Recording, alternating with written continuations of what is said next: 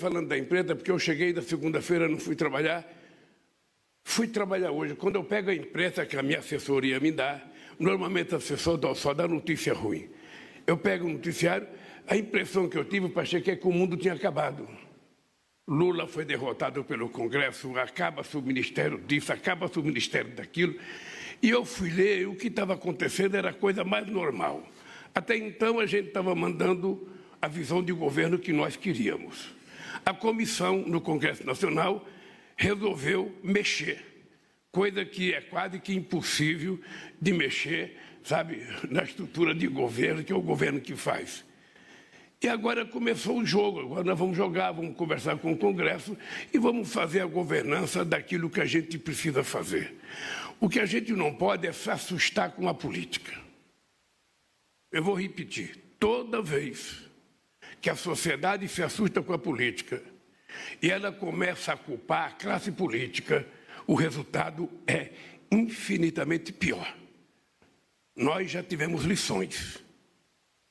E é importante a gente lembrar: por pior que seja a política, é nela e com ela que tem as soluções dos bons, dos grandes e dos pequenos problemas desse país. A segunda coisa que eu queria falar para vocês é que vocês devem ter visto notícias nos jornais. Brasil quer ajudar a Argentina, Brasil quer ajudar a Argentina, Brasil. Nós queremos, na verdade. Mais do que querer ajudar a Argentina, a gente quer ajudar os exportadores brasileiros que exportam para a Argentina. Esse é o dado concreto. A China colocou 30 bilhões de dólares à disposição da Argentina para que os argentinos possam comprar os seus produtos. Povo, boa noite. Começando aqui, vocês estão vendo o Lulão, o Lulão, bonitão. Ele estava na Fiesp e vamos celebrar a vida. Começando! Viva a live do Conde! Viva Lula! Viva a TVT! Viva o canal do Conde! Viva TV 247! Viva o Leonardo Atushi! Leonardo Atushi! Gente, eu tô insuportável, insuportável. Olha, é, deixa eu explicar para vocês. Muito, muito boa noite, boa tarde, bom dia. Tem muita gente que vê a live de manhã, então mando meu beijo para você que está vendo a live de manhã também. É como se nós estivéssemos ao vivo do mesmo jeito, viu? Eu vou antecipar certas, é, falar do café da manhã, aquela coisa toda e tal. Então é tudo igual. Né? O condão é ao vivo e fim de papo. É, Tarcisão! Ô, Tarsa! Tarciseira! Eu tô muito feliz, gente. Vocês não têm noção. É, sabe que a gente fica. O, o, o, que mais me deixa feliz é saber que é, eu tenho uma, uma intransigência, né? um amor tão grande pelo que eu faço, pelo que eu penso, pelo que eu é, tento elaborar, errando, acertando. Né? É um compromisso tão profundo isso, que envolve tanto afeto, envolve aí o trabalho de vocês. Então hoje foi um dia muito intenso para mim. É, e, e assim, estou orgulhoso do resultado desse dia e vocês vão perceber, talvez aos poucos, o que o que, que é do que, que eu estou falando hoje na live. É, quero dizer o seguinte: é, é tão bom fazer isso, tão bom fazer esse trabalho de né, produzir, anunciar, formular a céu aberto com vocês e vocês mandam um carinho. Aliás, aqui eu vou para o bate-papo já já, sempre muito muito intenso aqui no coletivo todo. Eu estou até um pouco emotivo hoje. Aliás, eu ganhei um. Eu recebi uma homenagem do Instituto Silvia Lane. Eu vou mostrar isso para vocês daqui a pouco aqui. Tô, tô sem me conter em mim mesmo, né? É, e, e esse, eu comecei com a, a fala do Lula na Fiesp, porque você vê, a gente fica aflito com uma porção de coisas, eu fico aflito, vocês ficam, a mídia independente fica, e a mídia convencional vai lá e bota pilha e diz que está tudo errado e que os, os ministérios estão devastados e a Marina Silva vai sair do governo e a Petrobras vai encher de petróleo a Amazônia. É, e não é isso né, que está acontecendo. E o Lula vem com essa serenidade. Aliás, o Lula, vocês ouviram a voz dele? O Lula está com a voz assim, totalmente, absurdamente recuperada. Daqui a pouco ele pode sair cantando por aí, né? Que beleza ver o Lula no, no, tão, tão bem de saúde, né? Tão bem é, em tantos sentidos e trazendo essa, essa calma, essa tranquilidade. É claro que as coisas são urgentes e esse alerta que ele dá, né? Que quando a gente começa a, a querer criminalizar a política é sempre perigoso e é isso que a gente acaba fazendo por uma espécie de inércia nesse país, né? É um recado que ele dá para a esquerda também. Porque o que, que a esquerda está dizendo agora? Né? Como é que vai governar com um Congresso desse e começa a criminalizar o Congresso, criminalizar o Congresso, dizer que ninguém presta, ninguém presta, ninguém presta, Arthur Lira, o Centrão e tudo mais. É, por mais que isso seja verdade, né, ele está dizendo ali é só na política que a gente vai poder é, fazer as coisas, melhorar. É, é um instrumento que a gente tem. Tá certo? É um aprendizado. O, o Lula defende a classe política. Isso é fantástico, né? Ele é uma figura, por isso que ele sempre ele acaba, a gente não, não se cansa de se surpreender com o que o Lula é capaz de dizer. É, e hoje, na Fiesp, quem você está ali, você tem a nata do, dos industriais brasileiros, do empresariado, né? gente que é conservadora e tudo mais. Teve o discurso do Alckmin, você teve o discurso do Mercadante, você teve outros discursos, teve o discurso do Josué, né? que é o. Esqueci o sobrenome dele. Josué, que é o presidente da Fiesp, filho do Zé Alencar, que foi vice-presidente do Lula. Agora, é tão. Sabe? É, é, é, e aí, hoje eu fiz o programa com o Nassif, o Nassif foi convidado para a Fiesp, né? O Nassif ele participa dessas altas rodas aí políticas brasileiras, e ele me disse, né, olha, eu eu eu estava desanimado e saí da Fiesp depois de ver o discurso do Lula animado, né? O Nassif com a experiência, aliás, o Nassif fez aniversário hoje, viu, gente? Vamos dos parabéns para nós, vamos dar o carinho para o Luiz Nassif aqui que ele merece, né? É decano do jornalismo brasileiro decano mais malandro que eu já vi na minha vida, porque ele vai. Tá no boteco agora, tá lá com o Vinícius, com, com o filhotão dele lá. É, tá, coisa mais linda, família do Nassif. E ele é, tá, é, disse para mim: tô, tô, muito, tô muito animado com o que o Lula disse ali. E olha que o Nassif tem várias, várias é, é restrições com relação ao Banco Central, com relação ao que está acontecendo na economia, mas hoje a gente tem um conjunto de notícias que são realmente positivas e o Lula, quando ele fala, as coisas se iluminam e a gente até pede desculpa né, por, para, por a gente ficar tão, tão desesperado é, com as coisas que vão acontecer no Brasil. Bom, eu comecei com esse discurso do Lula e, e, eu, e eu quero terminar a live de hoje, né? Eu vou passar esse discurso dele na Fiesp, que acho que teve uns 15 minutos na íntegra para vocês, né? Depois que eu terminar a live, que vai longe, isso aqui vai longe. Faço questão, um discurso muito importante. É tão bom quanto aquele que ele fez em Hiroshima ali com jornalistas, né? Naquela coletiva. E ele bota a bola no chão de novo e, e, e diz muitas coisas importantes. É, eu não sei se eu já emendo aqui, continuo falando. Deixa eu trazer aqui comentários de vocês. Vamos lá! Olha, Sejam bem-vindos aqui na Live do Conde. Se, a, se, se acheguem, inscrevam-se nos nossos canais, de preferência no meu canal, no canal do Conde. É, é, as contribuições também que vocês podem fazer. Aliás, eu vi esses dias, hoje eu entrei no meu, meu Pix, né? O pessoal parou de colaborar comigo no que, que aconteceu. Agora é só superchat que vocês fazem? É, podem fazer, vou colocar aqui até o Pix do Condinho aqui, porque você sabe como é que é, né? Eu vou ter que. Já, já mandei encomendar um equipamento novo para os novos, os novos projetos que estão vindo por aí. Vou fazer um investimento agora, né? Então, é, será aceito de bom grado aqui a colaboração de vocês. Aceita de bom, bom grado. Bom grada? Grada a colaboração de vocês.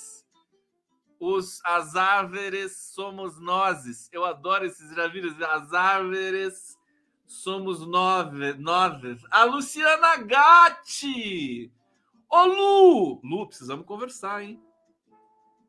Olha lá, hein? Não vai, não vai me dar cano, hein? Conceição Ribeiro aqui dando parabéns pro Nacif. Tem tantos comentários fofos aqui, ó. Olha, Nacif, para você, Rejane Maria Galho, nós estamos aqui ao vivo no GGN também. Aqui, Maria de Lourdes. Parabéns, Nacif, saúde, abraço de Porto Alegre. Olha lá, Nacif, parabéns para o mestre. Fofíssimo, o Nacif. Olha só o Demian Daniel aqui. Escuta essa, né? O é casado? que maldade. Vamos, vamos chegando, vamos chegando. É, Hussein Brasil, obrigado, presidente Lula. Dedo no like, galera. Hussein, o Hussein, você é meu co-produtor aqui, né? Pois a gente precisa oficializar aqui esse negócio. O Hussein Brasil cara que mais participa aqui, faz super chat sem parar aqui. É impressionante. Obrigado, viu? É, Décio Amádio, buenas. Só não grita que tá bom, condão. Vou, vou tentar, vou tentar. Tá bom, prometo. É, Milton Kanashiro, queridíssimo, aqui diretamente de Belém do Pará. Feliz aniversário na CIF. É, tinha uns comentários tão fofinhos aqui. Ah, não durmo sem o Conde a Célia Emília acalmou o meu coração. Calma, calma, que já está chegando a resenha. Não se desesperem. É, a Estela Mares, eu não gostaria que o Lula perdesse o apoio da Marina. Não vai perder. Eu vou explicar isso para vocês é, já já. É, tá tudo aqui no jeito para a gente conversar. Deixa eu ver se tem mais agora. Tem muito comentário. Eu não vou conseguir dar conta. Então vamos para os superchats. Maristela Fantin, minha maravilhosa amiga, que eu tô morrendo de saudade dela. Olha só que abusada, Maristela Fantin. O que, que, é isso, Maristela? R$ 109,90, Maristela. O que, que é isso, Maristela? Você quer que eu, você quer que eu tome uma cerveja ou uma cachaça, né? E, e vá com, com comer um almoço maravilhoso? É isso? Com sobremesa e tudo? O Sem Brasil, obrigado, presidente Lula. Tá aqui Décio Amádio. Uh, já tinha lido Hussein Brasil. Conde duas horas hoje. PGR, André, Zambelli, Magno, Magno Malta, Sales, Chupetinha, Carro Popular, Hard pede para sair, Zanin no STF, Lula almoça com o Xandão. Tá vendo? Ele é meu produtor, o Hussein Brasil. Hussein Brasil. Vera Bocaiúva. Viva Lula! Viva Leonardo Atucho também. Merece também nosso carinho aqui sempre, Leonardo Atucho. Sérgio Capilé, importante é derrotar o fascismo. Concordo. Olha, deixa eu falar do Collor primeiro. Vou falar do Collor. É, e eu vou, eu vou, daqui a pouco eu vou falar do Lula, né? E de tudo que está acontecendo, desses bastidores de Brasília aí, é, para a gente voltar, né? A gente não perder é, o tom da felicidade. o Pedro Serrano está me mandando aqui um negócio agora. Deixa eu ver que deve ser importante. É, Fernando Collor condenado com base em delação é inadequado. Acho que é artigo do Pedro Serrano. É, vou ler, é, e é exatamente. Pedrão, obrigado, viu? Pedrão assiste aqui a live, viu? Vou, vou, vou, vou repercutir o que você tá, o que você acabou de me mandar aqui, meu querido. É, e amanhã Pedro Serrano vai estar comigo no giro das 11.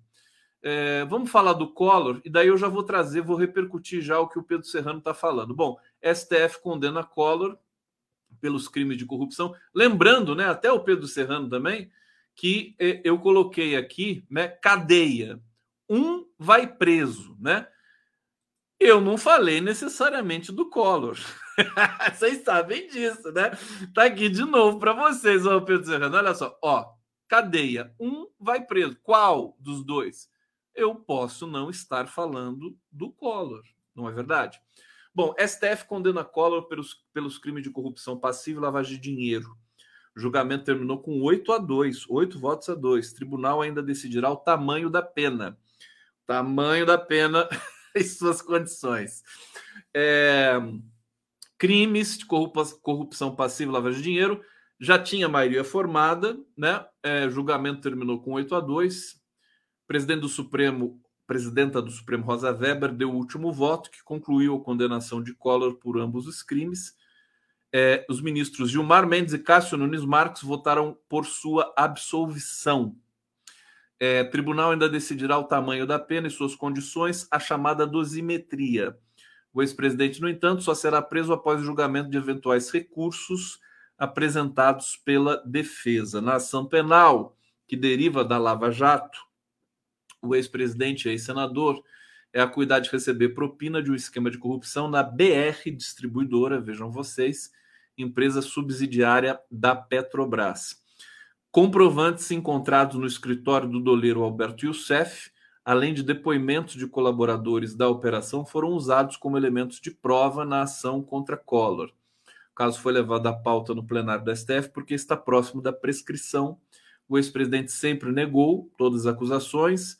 É, Faquim, glorioso Edson Faquim, ministro relator do caso, votou no último dia 17 para condenar Collor a uma pena de 33 anos de prisão, 33 anos, 10 meses e 10 dias de prisão, pelos crimes de lavagem de dinheiro, corrupção e organização criminosa. É, deixa eu ver se eu fico por aqui. Vamos ver o que, que o Pedro Serrano está falando. O Pedro, sempre muito ponderado e técnico, importante que a gente né, é, dê uh, margem a todas as possibilidades, né? E se tiver de condenar alguém, que se condene pelas razões é, devidas. Né? O STF condenou hoje por oito votos a dois. É, deixa eu ver aqui. Pedro Serrano discordou da condenação por ela ter sido baseada em uma delação. É, o que, que o Pedro Serrano disse? À primeira vista, salvo um exame mais detalhado do caso, não me parece uma decisão adequada. Acho que o ministro mais lúcido e com juízo compatível com a omissão foi o ministro Gilmar Mendes, que observou os abusos que, que existem nesse tipo de mecanismo de delação. Realmente, é, até, até pelo fato de a Lava Jato ter contaminado todo o processo, todo, todo o encadeamento da, da, da prática jurídica no país, né? grande parte desse, desse encadeamento, e notadamente a delação premiada. Segundo Pedro Serrano, atualmente o Estado tem muitas possibilidades em obter provas de crime Portanto, o direito penal exige provas mais rígidas do que a delação também. Condenar uma pessoa só com base na delação, é, não preciso nem ser um jurista como Pedro Serrano para saber que não dá, né? É, não sabia que o Collor tinha sido condenado só com base em delação. Né? Diz o Serrano, são diversos os mecanismos abusivos nessas delações. E a realidade é que essa condenação aparentemente se deu com base nas delações os tais dos documentos que haveriam extra delações, na realidade, são extensões das próprias delações. Está é, tá aqui e ele ainda conclui: é muito grave a pena em um momento de tensão entre o legislativo e o judiciário, já que há pouco tempo o TSE tirou o mandato de Deltan Dallagnol. Não critico e nem entro no mérito da questão, mas agora, no caso Collor, por conta de um mesmo raciocínio lavajatista que vem sendo desconstruído ao longo dos anos é muito ruim ver um político, mais um político, perder mandato e ainda ser preso. Pedrão, você é maravilhoso, Pedrão. Está aqui, repercutindo aqui essa, essa interpretação, essa leitura do Pedro Serrano. Importante, né? Vamos ter humildade, vamos, vamos ver, porque isso pode levar a mais um processo de tensionamento, né? institucional do Brasil, que Fernando Collor é um ex-presidente, né? Todo mundo entende que ele mereça pagar por outras coisas que ele fez no Brasil, mas tem que ser dentro da lei. É, gente, deixa eu é, trazer aqui. É, então, Collor, vencido esse tema, vamos falar do Lula, né? Vamos falar do Lula é, e dessas impressões e, e, dos bastidores de Brasília. Antes disso, acho que chegou mais mensagens aqui para mim. É, Célio Mascarenhas Queiroz, Conde querido, finalmente consigo enviar uma contribuição para o canal. Durmo cedo e nunca consigo participar ao vivo. Um piracema de tilá... uma piracema de tilápia para você. eu sou eu sou meio peixeiro mesmo, né? É, é piracema, é tilápia, né? Tanto tempo que eu não falo piracema, né? Hussein Brasil tá aqui ainda comemorando a vitória de Lula, chora Bozo. Ah, eu tenho uma coisa para você. O, o, o Hussein, se ajeita aí, Hussein. Ana Roma, Roma, Romanato, obrigado, querida. Conceição Maria, lindas vocês. Deixa, deixa eu, eu tenho, eu tô com uma imagem aqui do, do, do momento que viralizou hoje, né?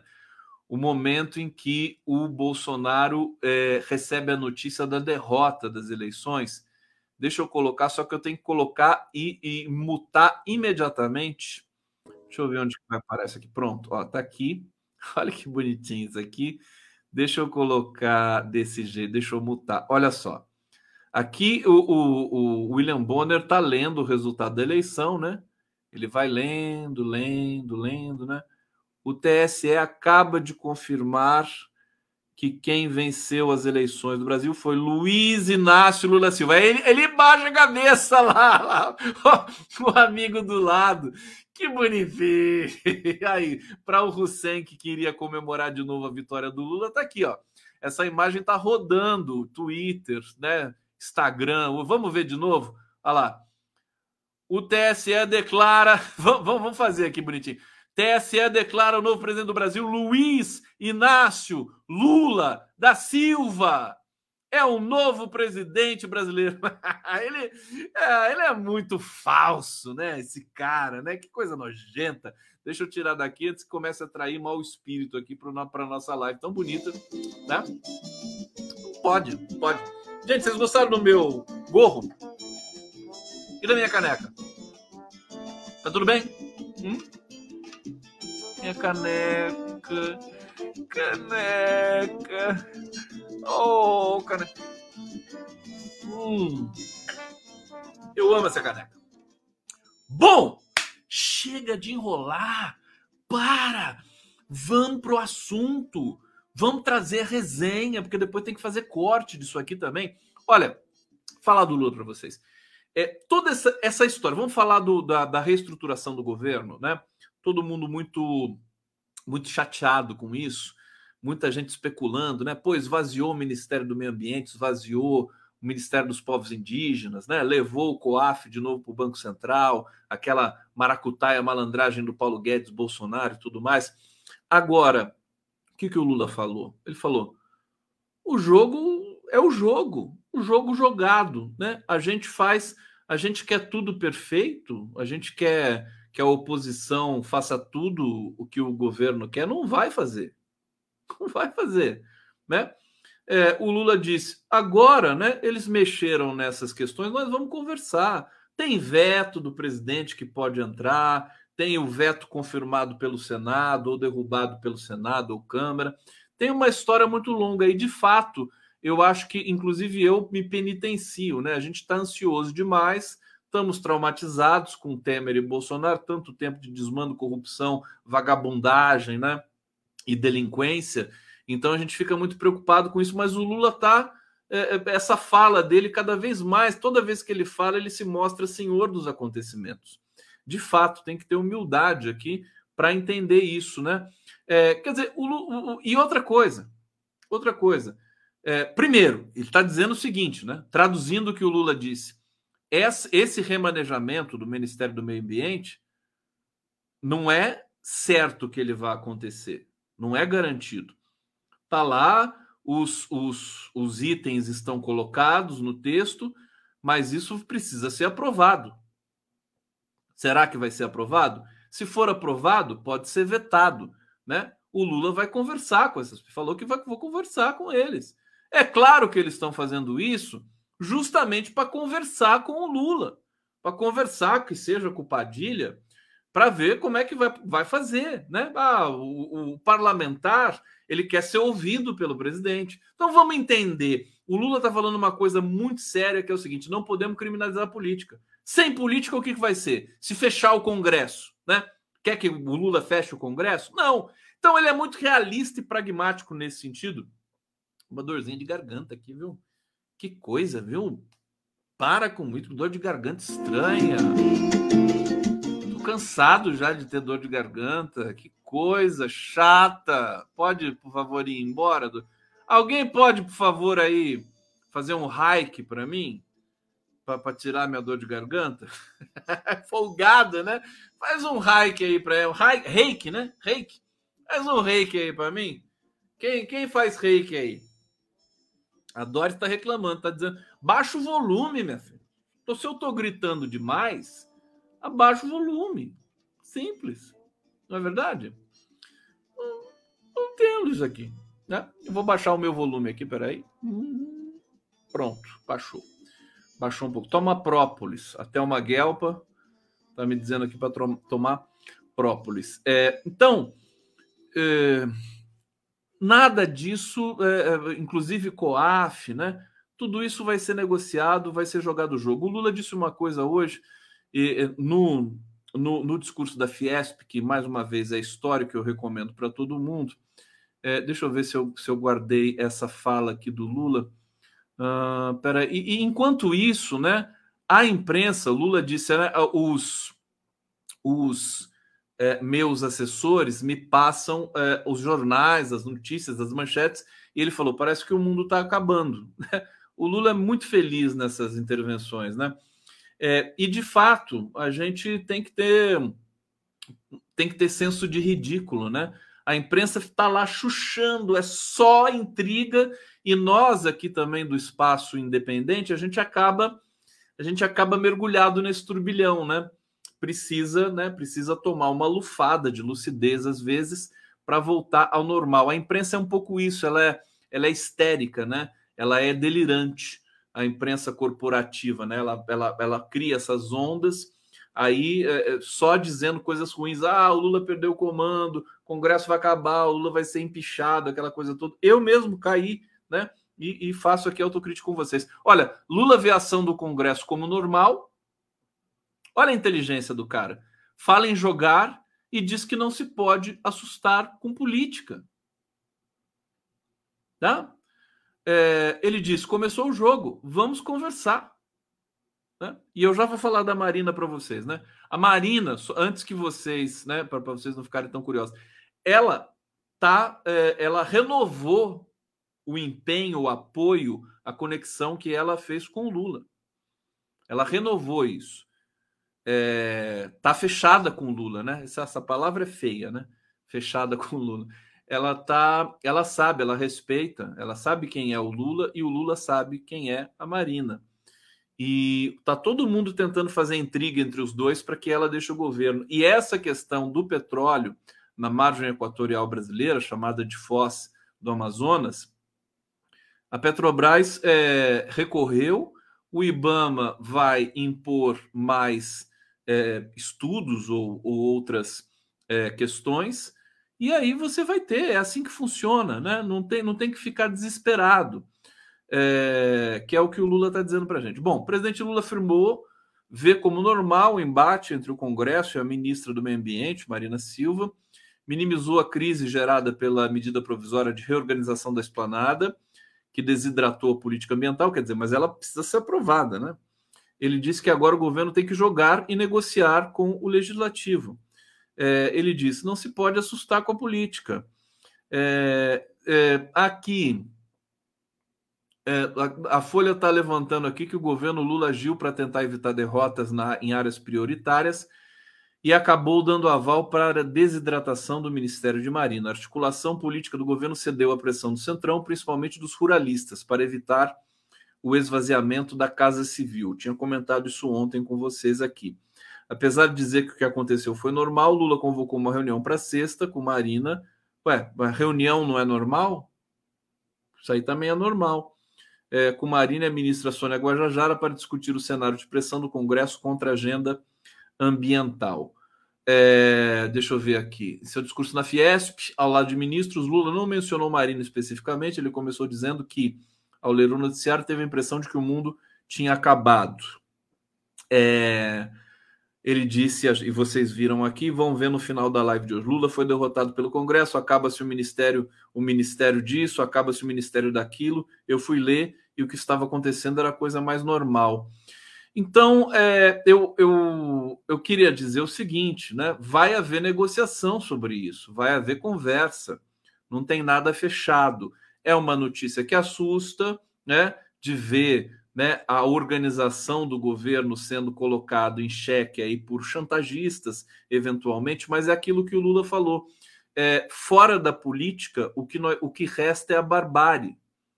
Né? E o Lula tem estômago, tem capacidade para negociar esse tipo de coisa. Talvez nós, nós não estamos lá porque nós não temos. Agora, nós temos de ter humildade de entender que ele tem capacidade de administrar esses conflitos, né?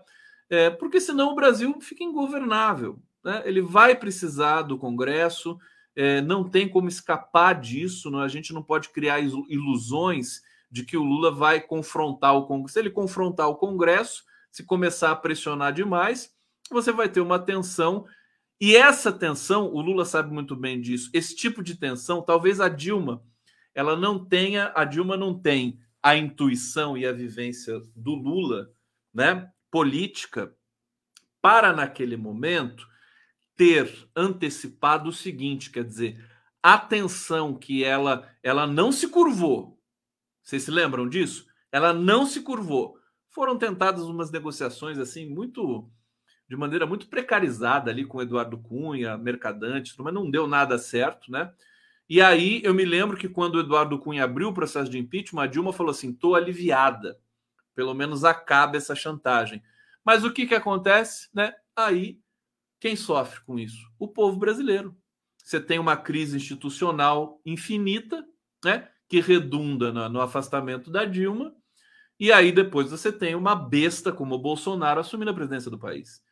Então veja, o Lula ele é capaz de engolir sapos, de aguentar esse jogo, né? Esse jogo difícil das elites brancas, enfim, todas as elas que estão ali no Congresso, mas ele aguenta isso para proteger, né, os brasileiros, os trabalhadores, e ele teve sucesso nessa estratégia nos dois primeiros mandatos dele. Será que vai ter nesse terceiro? Provavelmente sim. Provavelmente sim. Né? Eu estava prestes a fazer essa leitura. Tava, estava assim, porque quando o Lula toma atitudes, depois que eu soube que ele pessoalmente né, participou dessa negociação para esvaziar o, o Ministério do Meio Ambiente e preservar a Casa Civil, eu, eu pensei assim: bom, se o Lula resolveu isso, é sinal de que ele tem uma carta na manga, que ele vai né, se articular, vai negociar e as coisas vão caminhar. E ele vai preservar a estabilidade política do país, que é um, um, um bem muito precioso, como a inflação, como o emprego. A estabilidade política ela é capaz de gerar é, muita. é capaz de gerar destruição no país. Eu me lembro do Haddad, eu já vou falar do carro popular também, me lembro do Haddad, numa entrevista que ele deu na Globo News, quando era candidato a presidente da República, é, dizendo, estava lá com o Merval Pereira, todo mundo ali, né, tentando puxar o tapete do Haddad, como se deve fazer, né, basicamente jornalismo, mas ele, ele falou né, do, dos fundamentos da economia brasileira, em 2014 e 2015, a economia brasileira ela caiu 7%, né? 3,5% no ano, 3 no outro, né? Uma enormidade assim. E por que que ela caiu tanto? Não foi por falta de fundamento econômico e tudo mais. Aliás, o Brasil está profundamente é, pleno de fundamentos econômicos. Eu já vou falar isso para vocês. É, a inflação hoje saiu de novo aí. Aliás, saiu a, o índice do IPCA é, a inflação brasileira, eu já tinha antecipado com vocês, mas ela foi menor ainda do que se esperava. Né? É, e, e, aí, naquele momento, é, deixa eu pegar aqui que eu perdi o fio, estava falando da inflação do, dos, dos, dos indicadores. O Haddad ressaltava o seguinte: que tinha estudos técnicos feitos por economistas, né, com alta precisão, né, alta precisão, precisão técnica, é, metrificando a, o, o que a instabilidade política promoveu na queda do PIB brasileiro. Então isso tá, isso tá, já está metrificado, já foi calculado, né? Então desse mergulho que o Brasil deu é, em 2014, 2015, a grande responsável foi a instabilidade política. Não foi o superávit, não foi a dívida, não foi isso. Foi instabilidade política. Porque daí nada acontece, as leis não são aprovadas, é pauta bomba, a imprensa não para, as pessoas ficam com medo, o empresário não investe, né?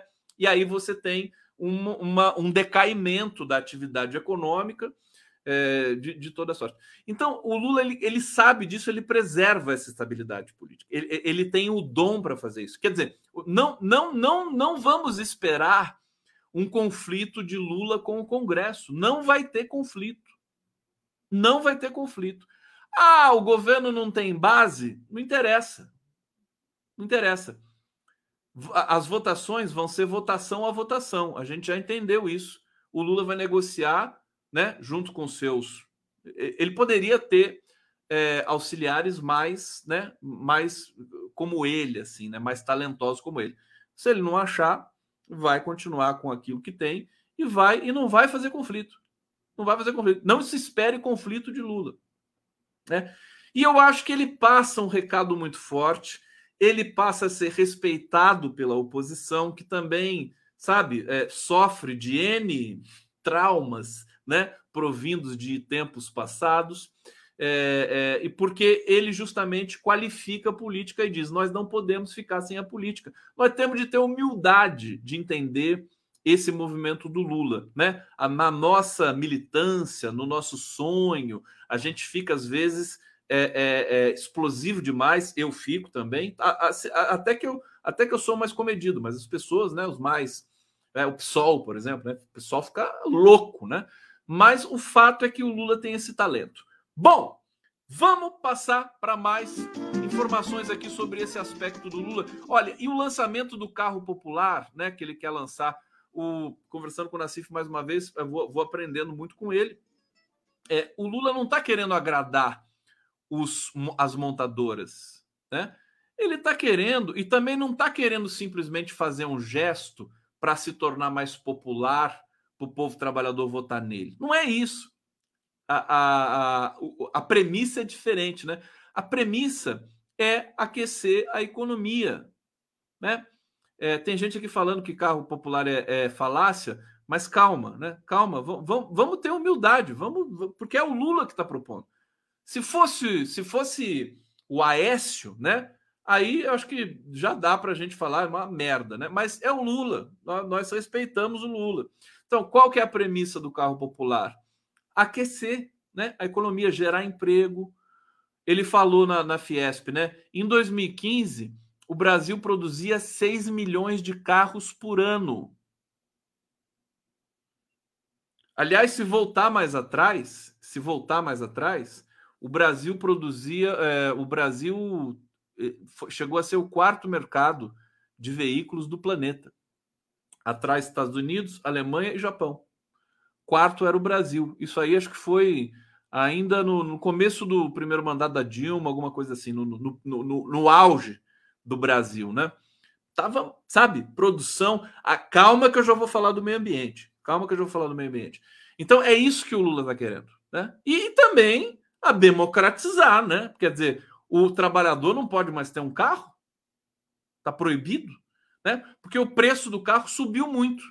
Isso é até cultural também, porque as elites gostam de que só elas tenham a capacidade para ter um carro. Né? E os carros vão ficando mais caros, com mais dispositivos de segurança e tudo mais, né? Aquela coisa, o híbrido, o elétrico e tal. É, e a elite gosta de que seja um produto que só ela consuma. O Lula não gosta disso. Ah, mas vai poluir. Ah, mas você está falando, você que tem um carro, você que é classe média, tem uma SUV que você está pagando ainda, né? Você vem aqui languidamente, né, na live do Conde, dizer assim: ah, e o carro vai ficar barato e vai poluir tudo. Mas você tem uma SUV. Você polui. Por que, que você pode poluir e o trabalhador não? Né? Não é engraçado? Então vende a sua SUV, né? Vende o seu carro. Então veja, o Lula é o sentido da justiça, que é muito importante também a efeito de estabilizar uma, uma sociedade. É, é, agora, veja, quando a gente está indo com a farinha, o Lula está voltando com o bolo. Pronto. É, tem uma informação aqui. É, o Lula não vai deixar que o projeto de carro popular é, traga uma, é, uma onda de poluição para o Brasil. Escutem isso, né? Não vamos fazer carro popular à custa de segurança e ambiente, diz o presidente da Stellantis. É, Antônio Filosa fala em modelo verde acessível. Governo deve divulgar programa para o setor nessa quinta. É, divulgou parte do programa, mas algumas coisas estão lá na Fiesp, mas algumas coisas vão ser ainda ajustadas, né?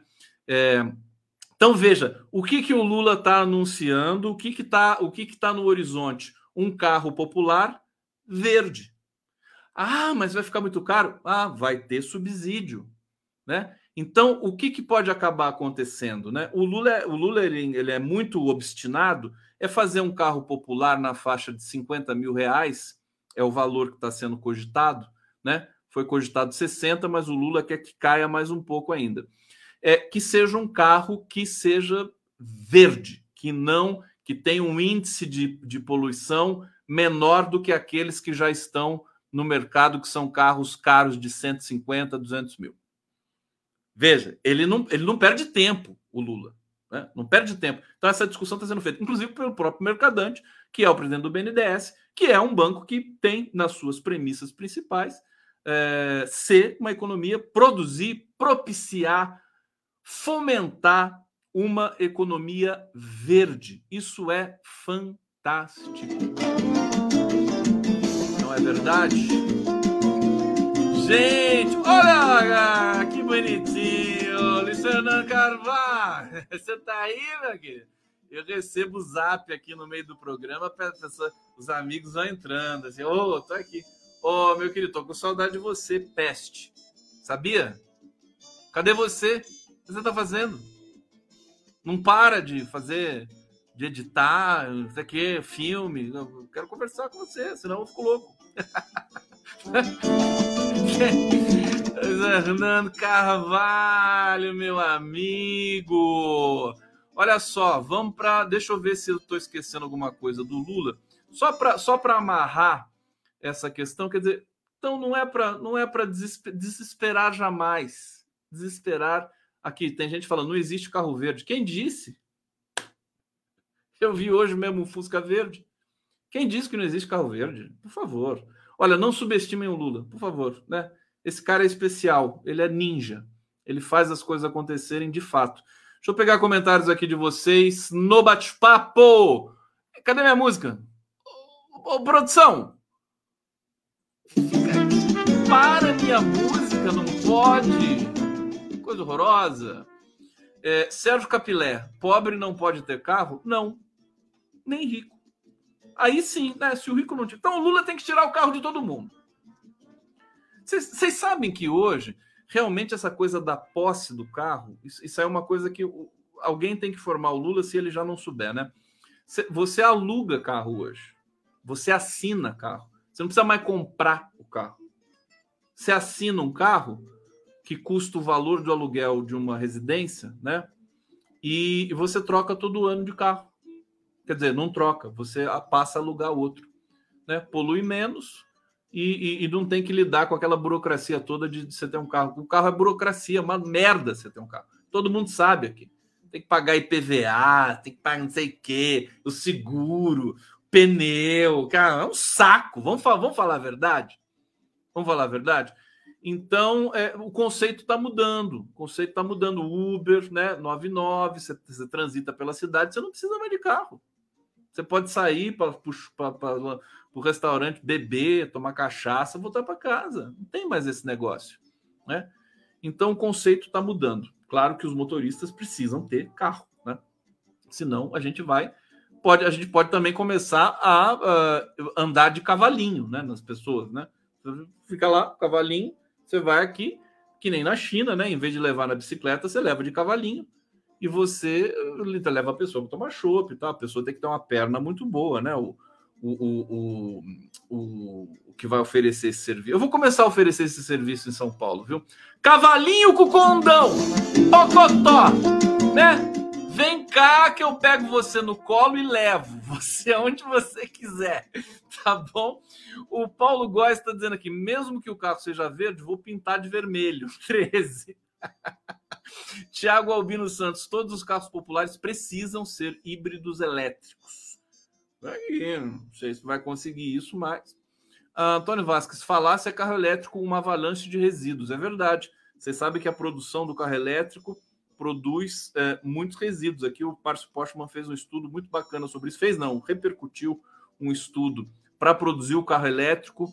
É, você polui muito, você você estraga muito o ambiente para produzir, né? Sérgio Capilé não é só emissão, é qualidade de tráfego urbano. É, mas você tem carro, né, Capilé? Hã? Fala para mim se você tem carro. Só falta dizer que é, que é um ciclista, né? Não, só ando de bicicleta. É isso? É, porque assim, eu tenho, e eu posso ter, o outro não pode. É, Sérgio Capela, tem que desestimular a economia fóssil, não o, o oposto. Então fala pra gente se você tem carro. Fala aí, quero ver. O, o sinalzinho dele é do lixo, né? O que, que é isso? É um lixo? Você é contra lixo, é isso? Eu entendi. O que, que, que, quer dizer esse teu, esse teu ícone aqui, meu filho? Fala para mim. Pedro Antônio Clã! Quando tiver amigo pessoal aqui, eu vou subir a música. Essas divergências com Lula parece que dá mais energia a ele, verdade. Parece que se fortalece mais ainda.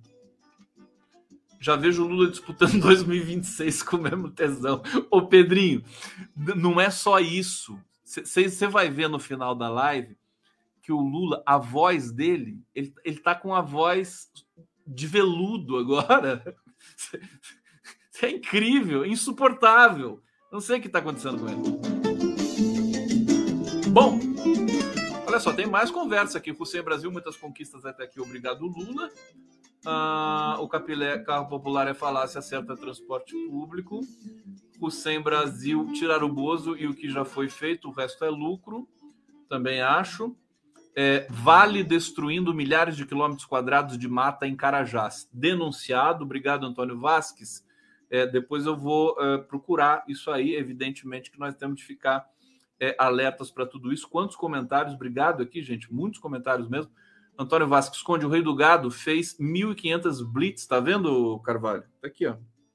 É, Praga o, Rei do Gado fez 1.500 blitz e roubou 10 milhões de votos do Lula. Tem que fazer a CPI dos bloqueios. Uma vergonha de Anderson Torres. Verdade, também é verdade. Vocês só estão dizendo verdades hoje aqui na minha live. Carlos Tinoco! Viva Carlos Tinoco! Carl Rosane Alverga de Sá, parabéns da CIF, vida gigante, viva Condinho, viva Lula! Não para, uma piracema infinita de superchats. Meu Deus! Meu Deus! Condão, o, Dorian Passos, oi Condão, a Polícia Federal conclui investigações e aponta que o deputado André Fernandes cometeu crime na incitação do golpe do 8 de janeiro. Eu tinha selecionado essa matéria aqui, mas a Dorian Passos já deu, então não vou falar mais nada. Obrigado, minha querida Dorian Passos. Um amor, sempre bem-vinda aqui. É, então, vamos lá. É, notícias. Vou, vou tentar acelerar, porque tem muita coisa. Vocês querem ver Ô, ô, Luiz Fernando, você quer ver a minha vinheta? Você vai adorar. não sei se você já viu, mas atenção, vamos lá comigo. Isso aqui é o novo hit da internet brasileira. Né? Tá aqui para vocês. Tomar café, almoçar e jantar. Hoje, espera um pouco, tomar café, almoçar e jantar tomar café, almoçar e jantar. E amando outra vez, graças a Deus eu estou aqui. Firme, forte, firme, tomar café, almoçar e jantar. Tomar café, almoçar e jantar. Um abraço e até o próximo café. Até o próximo café! Aqui ele tava roucaço, né? Roucaço. Aliás, para cantar esse tipo de é, é, né, de, de, aqui tem que ser tem que ser rico. Deixa eu, deixa eu contar para vocês o prêmio que eu ganhei, gente. É sério, não é não é brincadeira. Vou colocar na tela aqui para vocês. Olha só, Instituto Silvia Lane. É, caro Gustavo Conde, essa mensagem anuncia a nossa mensagem, a nossa homenagem a você. O Instituto Silvia Lane de Psicologia e Compromisso Social vai realizar nos dias 1, 2, 3 de junho próximo o, o quarto Simpósio Nacional de Psicologia e compromisso social. Em oportunidades como essa, sempre homenageamos pessoas que reconhecemos como indispensáveis. Aí tem aqui uma, um, trech, um, um trechinho do Brecht. Há pessoas que lutam um dia, essas são importantes. Há pessoas que lutam muitos dias, essas são muito importantes. Há pessoas que lutam todos os dias, essas são indispensáveis é, compõe a homenagem à entrega da comenda Marcos Vinícius de Oliveira, a qual foi instituída pelo Instituto Silvalene com essa finalidade, ao mesmo tempo em que registra a importância da obra e militância de Marcos Vinícius, o Marcos Matraga, em favor da democracia, direitos humanos, justiça social e igualdade. A homenagem a você se dá pela sua atuação na garantia da presença de uma mídia democrática em nosso país. Que coisa bonita aqui, assinado pela Ana Bock, né? que é uma das mais importantes psicólogas e, e, e é, idealizadoras de projetos né, de psicologia no Brasil e de, e de, debate público nessa, nessa seara. Deixa eu ver se eu consigo pegar aqui o, o diploma para mostrar para vocês que eu estou aqui cheio de orgulho, né? É uma coisa. Tá aqui, eu vou, eu vou colocar aqui é, e vou compartilhar com vocês aqui. Olha só. Tá aqui, Gustavo Conde, a comenda Marcos Vinícius de Oliveira, luta em prol de um Brasil justo para todos e todas. Obrigado! Muito bom! Eu confesso que eu gostei, viu? Porque a gente trabalha tanto e às vezes receber um carinho assim é importante, né, para a gente continuar na nossa jornada de luta. Deixa eu mostrar uma outra coisa para vocês aqui sobre a economia brasileira. Ó. Vou colocar na tela aqui. É o Tim Brook, Tim Robin Brooks. Isso aqui é o seguinte, gente. Brasil, ele está dizendo aqui, né? Vocês estão vendo o gráfico? Deixa eu colocar o gráfico, deixa eu colocar ele maiorzão para vocês verem. Brasil está a caminho de se tornar a Suíça da América Latina. Está surgindo um enorme superávit comercial, diferente de qualquer outro país da região. Isso vai dar ao Brasil estabilidade externa e uma moeda forte, diferente do resto da América Latina. O Brasil será a âncora da região. Olha que impressionante, né? Aqui o, o superávit do Brasil, né? Um salto aqui na casa dos, está na casa dos 10, 8, 10, acho que são bilhões, né? não sei, é em bilhões de dólares, né? Bilhões de dólares. E todos os outros países, Chile, Argentina, México, né? Tudo lá com o superávit enroscado. É, olha, isso é isso aí. É, o Brasil tá com a economia fundamentada. Eu, eu perguntei para o Nassif mais uma vez, vou falar o nome dele aqui o tempo todo aqui, né? É, porque perguntei, o, o Paulo Guedes não conseguiu destruir a economia brasileira, Nassif? É isso? Ele falou, é, não conseguiu. Eles conseguiram destruir muita coisa, mas a economia eles não conseguiram destruir. Os fundamentos, né? É, é curioso isso. E, e, e, e diga-se de passagem que o que dá essa robustez para o Brasil, já de muito tempo, é o colchão que o Lula é, construiu, né? 400 bilhões de dólares, né? Que, foi, que foram é, reunidos de reserva. Inclusive, eu vi uma notícia recente de que só nesse período de, de governo Lula, três, né, a gente já acumulou mais de 20 bilhões a mais na reserva. A reserva com Bolsonaro e Paulo Guedes só ia caindo, caindo, caindo todo mês. Com o Lula já cresceu 20 bilhões. Quer dizer, é o cara sabe governar. Desculpa. É, o cara sabe. Não tem como escapar disso. Gente, Uh, deixa eu dar uma limpada aqui na minha agenda que está diante dos meus olhos, que a terra há de comer. É, aqui, vamos falar da Petrobras e dessa possível exploração no campo é, da margem equatorial brasileira. A Petrobras pediu ao Ibama para reconsiderar o processo de um poço de petróleo na Foz do Amazonas. Esse nome está equivocado, né? Litoral do estado do Amapá. É, quem disse foi Jean Paul Prats, que foi elogiado pela Marina Silva ontem. Órgão ambiental negou na semana passada a licença para estatal perfurar um poço é, e prospectar petróleo no bloco FZA M59, que está a 175 quilômetros da costa brasileira. Segundo Pratos, todo o processo de licenciamento foi concluído com a máxima diligência pelas equipes de sustentabilidade e meio ambiente. A insistência da Petrobras é, gerou atrito e tal. Está aqui o pessoal querendo fomentar. De fato, gera atrito, mas isso é normal. Né? Atrito é bom. Se não tivesse atrito, meu filho, você não ia ter sexo nesse mundo. Né? Sexo sem atrito. Já pensaram nisso? Desculpa eu ser tão franco com vocês. É, Alexandre Vieira, Meio Ambiente, Marina Silva à frente.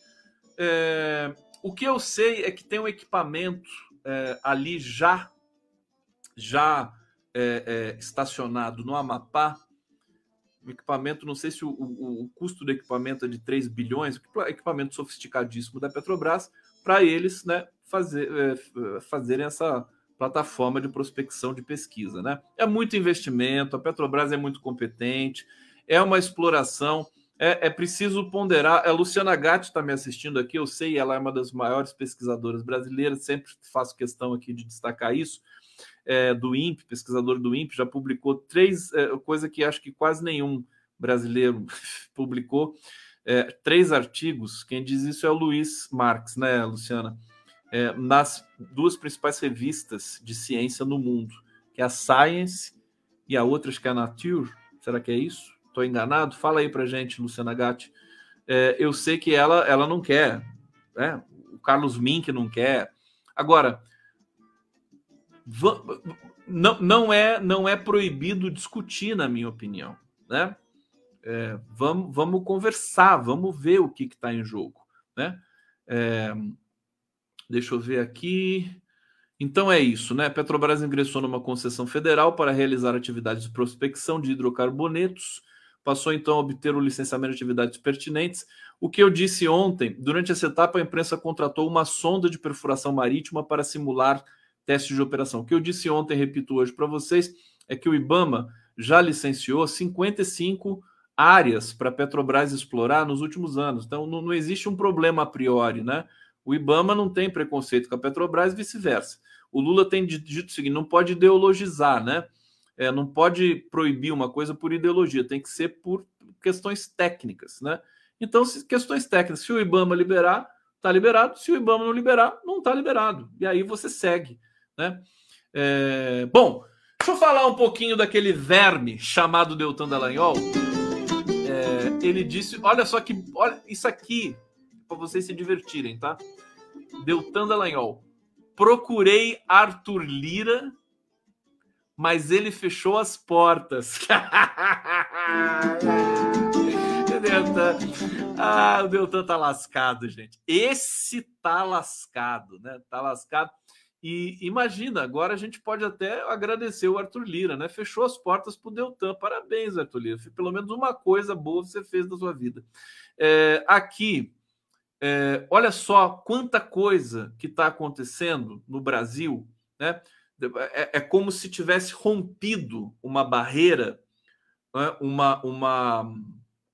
Como é que é o nome daquela coisa de, de uh, hidrelétrica? Uma. Que foi aquilo que rompeu lá? É uma metáfora ruim, né? Que foi que rompeu em Brumadinho. Como é que é o nome daquela, daquela muralha de, de segurança? É, esqueci Totalmente. Alguém pode me lembrar aqui? Às vezes eu esqueço uma palavra. Sabe que é bacana? Eu esqueço uma palavra, comporta, né? Eu esqueço uma palavra e é, imediatamente vocês me lembram. Tem, dá dá para ser mais feliz do que isso? Por isso que eu faço live. Tá? É melhor do que análise. Melhor barragem. Tá aqui, ó. Eu ainda recebo né, metáforas, é, sinonímias, sinônimos, né? Fantásticos, é maravilhoso. Eu fico louco me dá tesão. Sabia? Me dá tesão.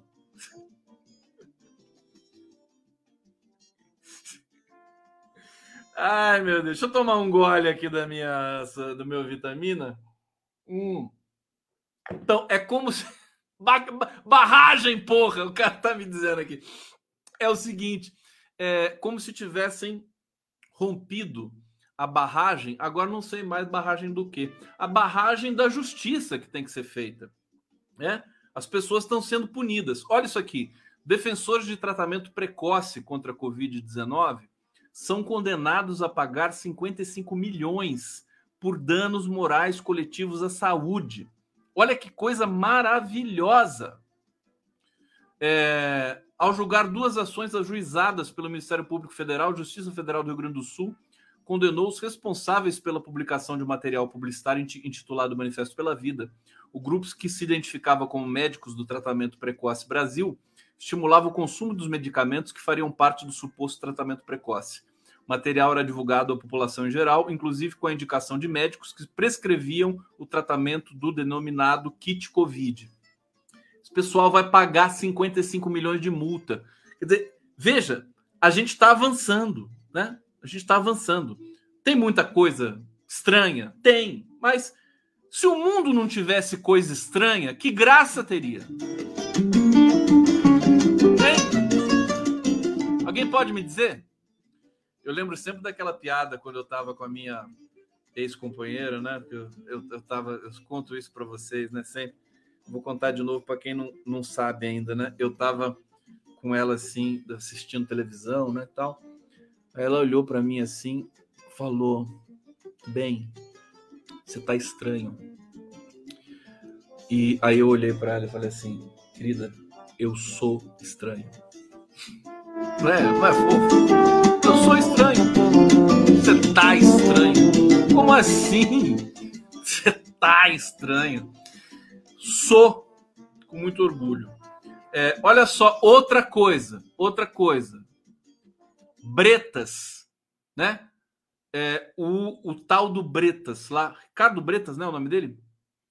Marcelo Bretas liderava um esquema de venda de sentenças, aponta denúncia é, é, ex-presidente do Departamento de Transportes Rodoviários do Rio, Rogério Onofre, detalhou circunstâncias em que foi oferecida a liberdade via Bretas em troca de 8 milhões. Alguém tem dúvida de que o Bretas tem esse problema? Né? É, tá aqui. Ele, Bretas é o chefe do esquema. Esse vai se ver também com a justiça daqui a pouco. Então, notícias boas para vocês, né? É, aqui, vamos lá. Petrobras reapresenta pedido ao Ibama, isso aqui eu já tinha é, falado para vocês. Outra notícia quente, aliás, que nós ficamos sabendo agora mais à noite: Lula discute paz na Ucrânia com Xi Jinping. É. O Lula foi lá, passou um zap pro Xi Jinping, falou: e aí? Posso mandar um áudio? Pode. Aí mandou um áudio. Aí o Xi Jinping tem lá um tradutor simultâneo de português para o chinês, mandarim, né? Tô brincando, isso é tudo mentira. É, presidente Luiz Inácio Lula da Silva informou nessa quinta-feira que teve uma conversa com o presidente da China, Xi Jinping, sobre proposta defendida pelos dois mandatários de criar um grupo de países para negociar o fim da guerra da Ucrânia ocupada por tropas da Rússia. Disse o Lula: conversei por telefone com o presidente da China, falamos sobre a conjuntura global, necessidade da paz na Ucrânia, o Flamengo. Não, tô brincando a participação dos nossos países na cúpula do, dos BRICS em agosto e a nossa parceria estratégica, estratégica em âmbito bilateral. Quer dizer, o Lula tá importante, né? Tá falando com o presidente da China assim, né? Oh, liguei, liguei pro Xi. A, a, é a Janja falando da coisa. Ô, bem! Ô, bem! Você não vai. Você não vai esticar a massa para mim, né? Para fazer o, o enroladinho de presunto e queijo? É bem! Aí o Lula fala assim: oh, eu tô falando com o Xi.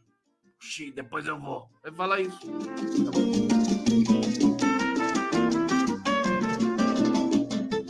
Olha só, estamos é, aqui, eu tô indo, tô passando da uma hora porque eu tô muito feliz, né? Tô nem aí, quero que se dane, ninguém vai me impedir, né? É, Antônio Vasques, Conde, Lula edificou o Brasil forte de um mais. Que beleza. Claire Mu, Médicos cloroquinas punidos. Importante repercutir. Renato da Silva Cavalcante. Conde de carro verde não polui. se não tiver carro e andar de ônibus, que é diesel, vai poluir muito mais. Tá aqui lido o seu comentário, queridão. É... Obrigado. Deixa eu voltar aqui. Eu separei tanta coisa fofa para falar para vocês aqui. Bom, PF conclui que autor do requerimento da CPI do 8 de janeiro incitou ataques golpistas. Bom, hoje, para quem não sabe, começou a CPI dos atos golpistas. Anteontem tinha começado a CPI do MST. É, é o circo, né? Começa o circo. É, vamos ver no que vai dar isso. É aquela coisa assim, eu tô, eu, sabe aquela coisa, olha e sai correndo, né? Porque ninguém sabe o que vai acontecer. Eu acho que vai ser um fiasco. A direita não tem qualidade, a direita não vai saber argumentar, não vai saber arguir, não tem argumento. Hoje, o Marcos Duval, não sei se foi o Duval, alguém tomou a chapuletada lá do, é, do, do senador por Espírito Santo. Como é que é o nome dele? Se filiou ao. Ele é do P, PSD. O cara que foi destaque. Né? Eu tenho o vídeo dele aqui. Deixa eu ver se eu passo rapidinho para vocês. É que eu tenho tanta coisa, não quero passar o vídeo. Está aqui, ó. É o nome dele. Está sendo antiético, tô... interrompendo o seu colega. Ninguém interrompeu Vossa Excelência. Não, mas é, as pessoas. Aqui, olha, eu sei da sua procedência da polícia, não mas aqui é Senado. Falar. Que não é delegacia de polícia, não. não Vossa Excelência mantenha calado. Não precisa. Tá? Que não é delegacia de polícia, não. Aqui é Senado Federal. Se comporte como senador e Vossa Excelência não tem se comportado como senador em outras datas aqui. Você é falta não, de não é, não. É diferente, é diferente. É muito diferente. Aqui não é delegacia de polícia. Deixa eu tirar isso aqui. Nem sabia que tinha essa vinheta no final aqui. Às vezes o YouTube me pega de surpresa aqui. Não é delegacia de polícia. Não é. Entendeu? Não vem gritar aqui, não. Só eu que posso aqui. Olha, mais uma notícia boa para vocês. É, Bolsonaro é condenado em segunda instância por ataques a jornalistas durante mandato. Você vê que as coisas estão acontecendo é, aqui. Olha só, sabe o que, que o Campos Neto disse? Sabe?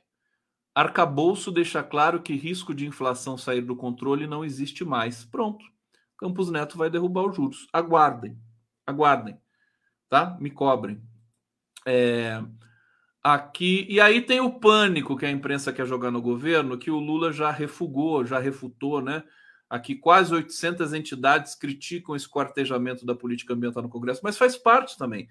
É com esse, com essa grita que o Lula vai ter é, subsídio, né, político para poder negociar com esses parlamentares depois, para que eles retirem essa proposta de mudança na, na, na estrutura da esplanada.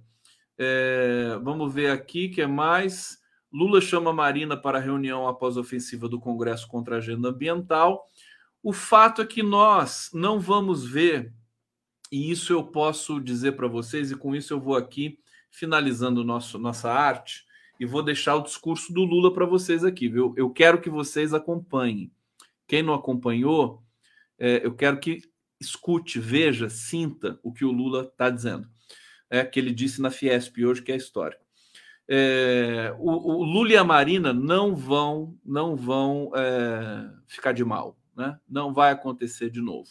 A gente, eu acho que o desfecho de tudo isso vai ser é, uma pesquisa profundamente é, qualificada pelo IBAMA ali na margem equatorial norte do Brasil. Tem uma coisa também que hoje é, falaram para gente na live com, com o Nassif, né? O problema, o Brasil sofreu golpe por causa do petróleo, né? Então, descobriu o petróleo, sofreu um golpe. Quer dizer, se descobrir mais petróleo, se descobrir, porque dizem que lá tem um pré-sal maior que o pré-sal que tem aqui é, no, no é, nessa bacia aqui de Santos e, e Rio de Janeiro, né? E daí, se tiver mais petróleo, tiver mais petróleo, a gente vai sofrer mais golpe. Então tem que, tem que estudar tudo isso. Tudo isso tem que ser estudado. Não é só também as, as questões técnicas do meio ambiente, por exemplo. Tem questão humana, população, né? questão estratégica, soberania, tudo isso tem que ver. Bom, e para terminar, eu vou trazer o, a Gabriela Hart, sabe, que foi assumiu a 13ª Vara de Curitiba num golpe contra né, a justiça, eu acho que ela vai cair, viu? Ela pediu remoção, ela pediu transferência para Florianópolis e é, essa transferência vence, acho que no dia primeiro.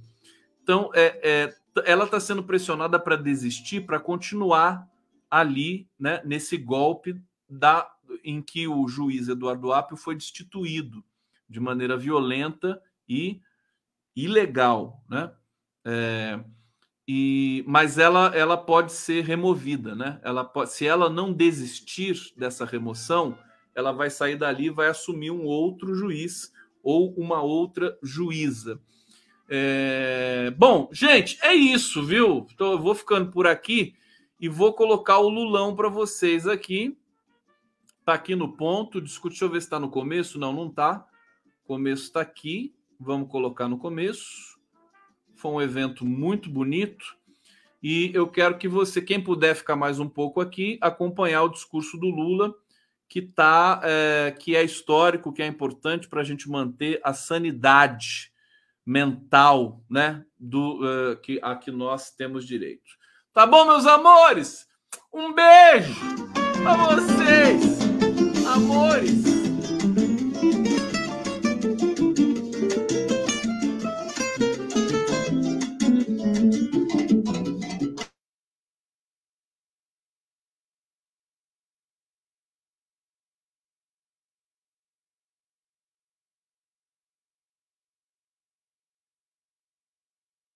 Ler meu discurso, Josué, eu vou destoar de todas as pessoas que falaram aqui, curto e rápido. Eu só queria primeiro começar lembrando a vocês duas coisas. Muitas vezes a gente levanta de manhã e a gente pensa que o mundo está acabando pelo tipo de notícia que você lê. E de repente você vai se inteirar realmente do que aconteceu. Não aconteceu as coisas graves que muitas vezes são divulgadas e deixam uma parte da sociedade em pânico. Eu fui para o Japão no final de semana participar do G7. Fizemos mais bilaterais num dia do que outro presidente fez em quatro anos. Conversamos com dez países e dois no sábado, dez no domingo. A, a, a perspectiva uh, com relação ao Brasil é muito maior do que aquela, Celso, que a gente teve no primeiro mandato. As pessoas estão eh, depositando muita expectativa no Brasil, muita vontade de fazer reuniões de empresário, de empresariais. Alckmin, eu acho que o ano que vem é sua vez de colocar sabe, o Brasil embaixo do braço e sair pelo mundo vendendo os projetos que a gente tem na tentativa de construir parceria. Eu comecei falando da empresa porque eu cheguei da segunda-feira, não fui trabalhar.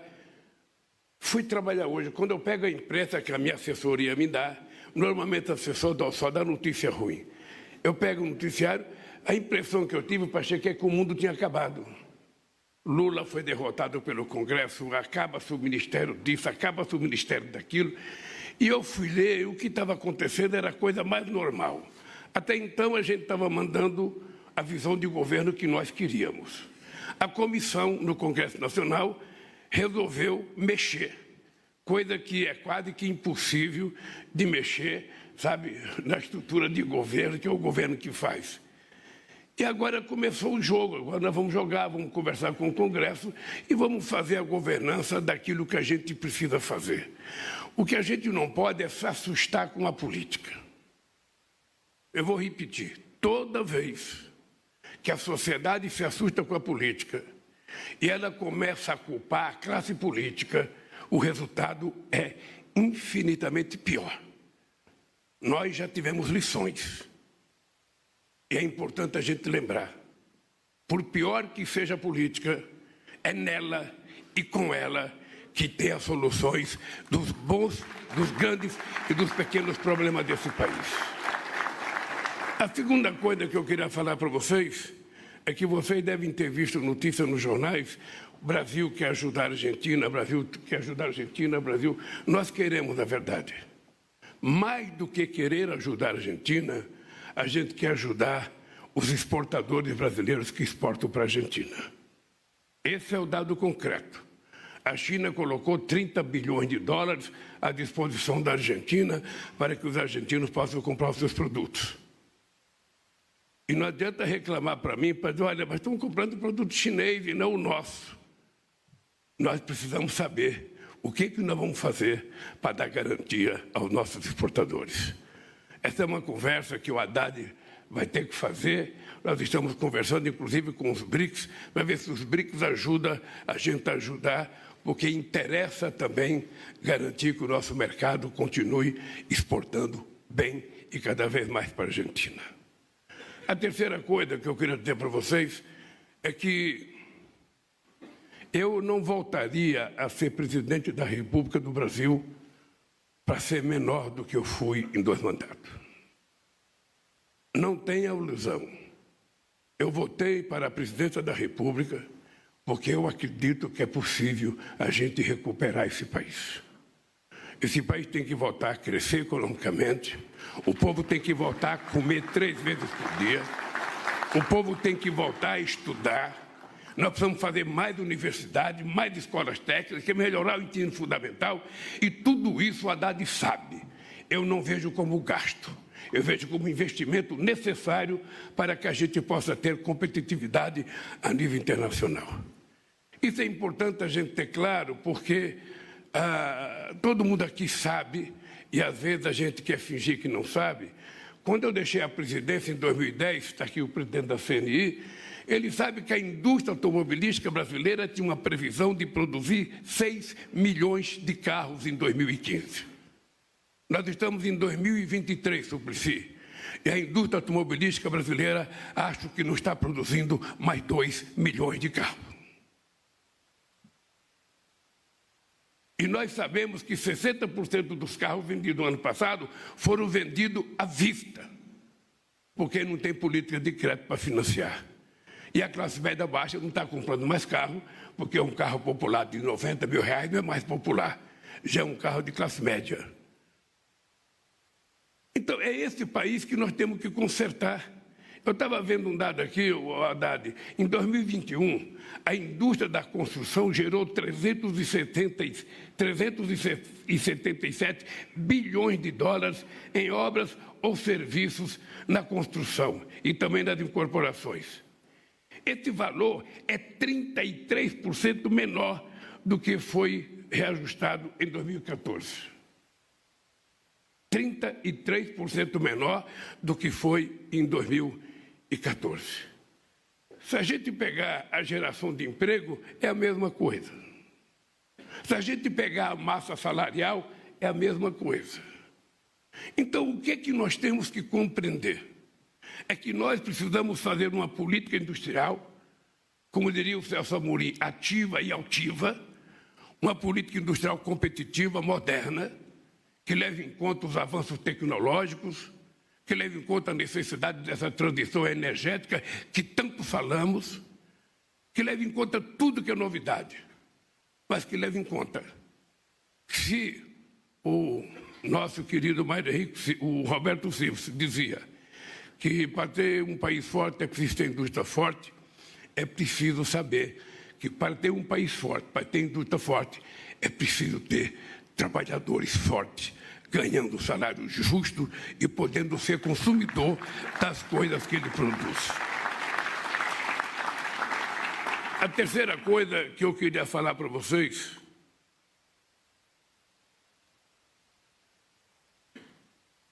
é que tem muita gente que fala em crescimento de política industrial, desenvolvimento industrial, e relega a um lugar muito secundário o agronegócio a exportação de commodities.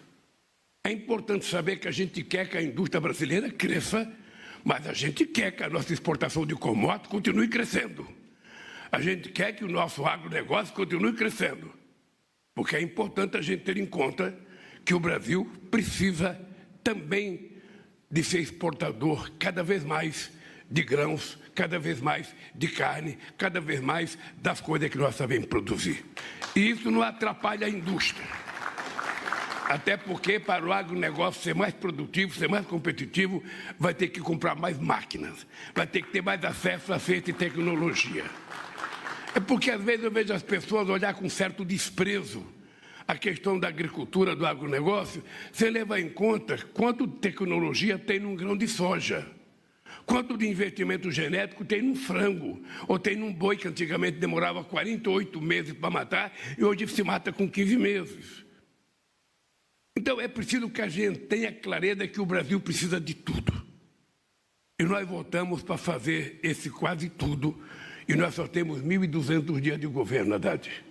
Mil Pacheco, por favor, apresse as votações, porque o trem está apitando.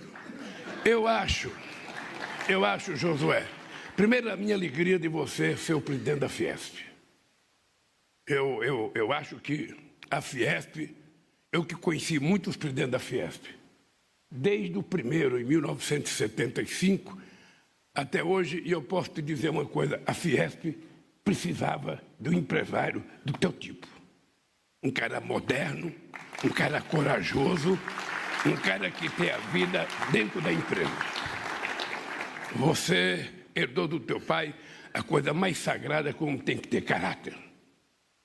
Então eu acho que os empresários de São Paulo e os empresários brasileiros vão ganhar muito, ganhar muito com a tua presidência. Eu não vou falar aqui da política de juros. Eu não vou falar, porque quando eu era presidente da República, que eu indicava o meu presidente do Banco Central, a Fiesp vivia toda a reunião do cupom a Fiat virava manchete de jornal criticando a política de juros. Toda. Então, veja, eu agora não indiquei o presidente do Banco Central, eu já fiz crítica. Mas nesse país, em que o mercado financeiro tomou conta no lugar da indústria, um presidente da República não pode nem criticar o presidente do Banco Central, que ele está influenciando na economia. E eu quero dizer aqui dentro da Fiesp, é uma excrescência nos dias de hoje, a taxa de juros ser 13,75. É uma excrescência para esse país. O país não merece isso. Vocês estão lembrados na crise de 2008, o papel que o BNDES assumiu na recuperação da economia desse país? Naquele período, enquanto o mundo desenvolvido, Josué, gerou 100 milhões de desempregados, esse país gerou 22 milhões de empregos com carteira profissional assinada. Estou assinada a quantidade de bilhões de reais que o BNDES jogou na indústria, porque a gente sabia que era preciso salvar esse país. E a gente sabia que um banco público do tamanho do BNDES, um banco como o Banco do Brasil, como a Caixa Econômica, sabe, tem, tem que colocar dinheiro no mercado para o dinheiro girar. Como é que a gente vai fazer sobreviver o pequeno e médio empresário se não tiver crédito? Como é que o empresário vai poder chegar no BNDES e pagar 18% de juros para fazer o quê? Ele está, na verdade, comprando um atestado de óbito. Ele não está fazendo um empréstimo. E vocês tratem de ficar atentos, Josué. Tratem de ficar atentos. Nós estamos próximos a tentar começar a conversar com a União Europeia, o acordo Mercosul-União Europeia. É importante vocês saberem que uma das coisas mais importantes que eles querem de nós é que a gente ceda as compras governamentais. E nós não vamos ceder às compras governamentais, porque a gente vai matar a possibilidade do crescimento da pequena e média empresa brasileira. As compras governamentais é um instrumento de política industrial que a gente não vai abrir mão. A gente vai demorar um pouco mais para fazer o acordo, tudo bem. Mas da mesma forma que a França defende, sabe, de forma ardente, muito fervorosa, os seus produtos agrícolas, o seu vinho, nós vamos defender a nossa pequena indústria nessa negociação. Então, eu queria, companheiros e companheiros empresários, companheiras e companheiras empresários, eu só queria que vocês ficassem atentos ao seguinte: nós não temos o direito de errar. Eu vou dizer a mesma frase que eu dizia em 2003. Nós não temos o direito de errar. Qualquer um pode errar nesse país. Nós não vamos errar. Porque nós vamos fazer tudo o que tiver que ser feito. Porque, na nossa opinião, O povo pobre, que muitas vezes é tratado com desprezo, é, na verdade, um grande ativo desse país. E que, se ele estiver comendo, se vestindo, estudando, ele vai virar a pequena classe média ou a classe média baixa, que vai virar o grande consumidor desse país. Eu só queria pedir para vocês, ajudem-nos a ajudar vocês. Porque se vocês crescerem, o país cresce, o trabalhador cresce e nós venceremos. Muito obrigado.